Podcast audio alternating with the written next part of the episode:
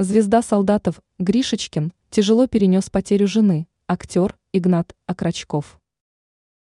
Российский актер Игнат Окрачков рассказал о некоторых событиях из жизни Вячеслава Гришечкина, произошедших незадолго до смерти. Звезда популярных российских сериалов тяжело переживал потерю жены. О признании Окрачкова пишет Лайв со ссылкой на вечернюю Москву.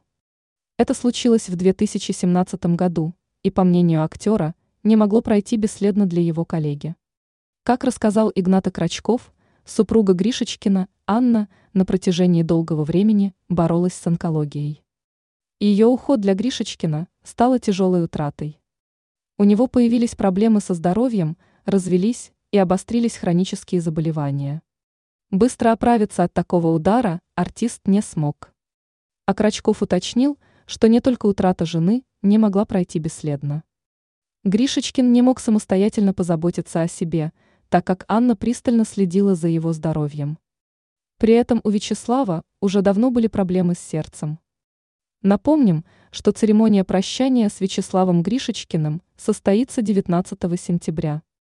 Гражданская панихида пройдет в театре на юго-западе в Москве.